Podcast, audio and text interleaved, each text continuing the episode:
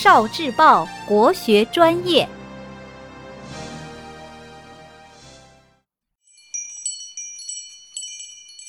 语文加油站。灵隐寺的老僧。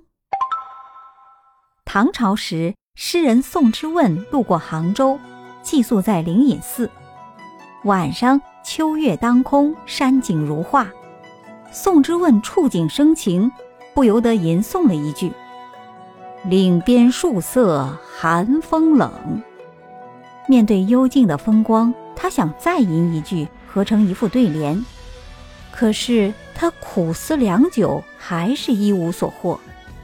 他一面反复吟诵着这句诗，一面慢慢的走着，不知不觉就走进了灵隐寺的大雄宝殿。突然，他听到了一个苍老的声音：“少年人，夜色已深，你到寺中来干什么？”宋之问抬头一看，只见蒲团上端坐着一位白眉长须、气度不凡的老和尚，他就恭敬地作揖说。灵隐寺秋夜幽静，弟子心有所感，吟诗一句，可是却想不出下一句了。老和尚说：“贫僧虽然不善吟诗作赋，但你那一句，我却已对好了下一句。”宋之问连忙向他请教，老和尚便吟道：“石上泉声带雨秋。”宋之问听了，不由得赞道：“老师傅原来是个诗人，出口成章，请受晚生一拜。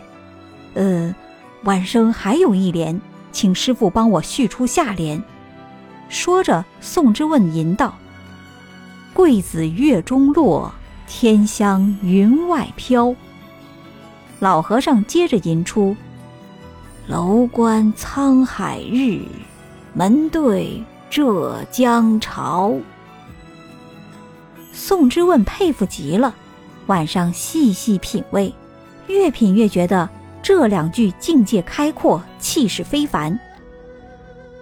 第二天一早，宋之问又来到大雄宝殿寻找那个老和尚，没想到一个小和尚告诉他，老和尚天未亮就出门云游去了。那个小和尚还悄悄地说。他就是当年著名的诗人骆宾王啊！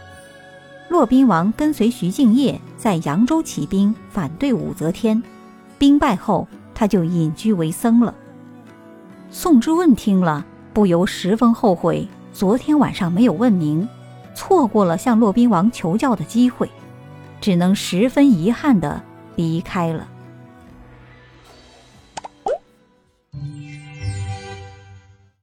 聆听国学经典，汲取文化精髓，关注今生一九四九，伴您决胜大语文。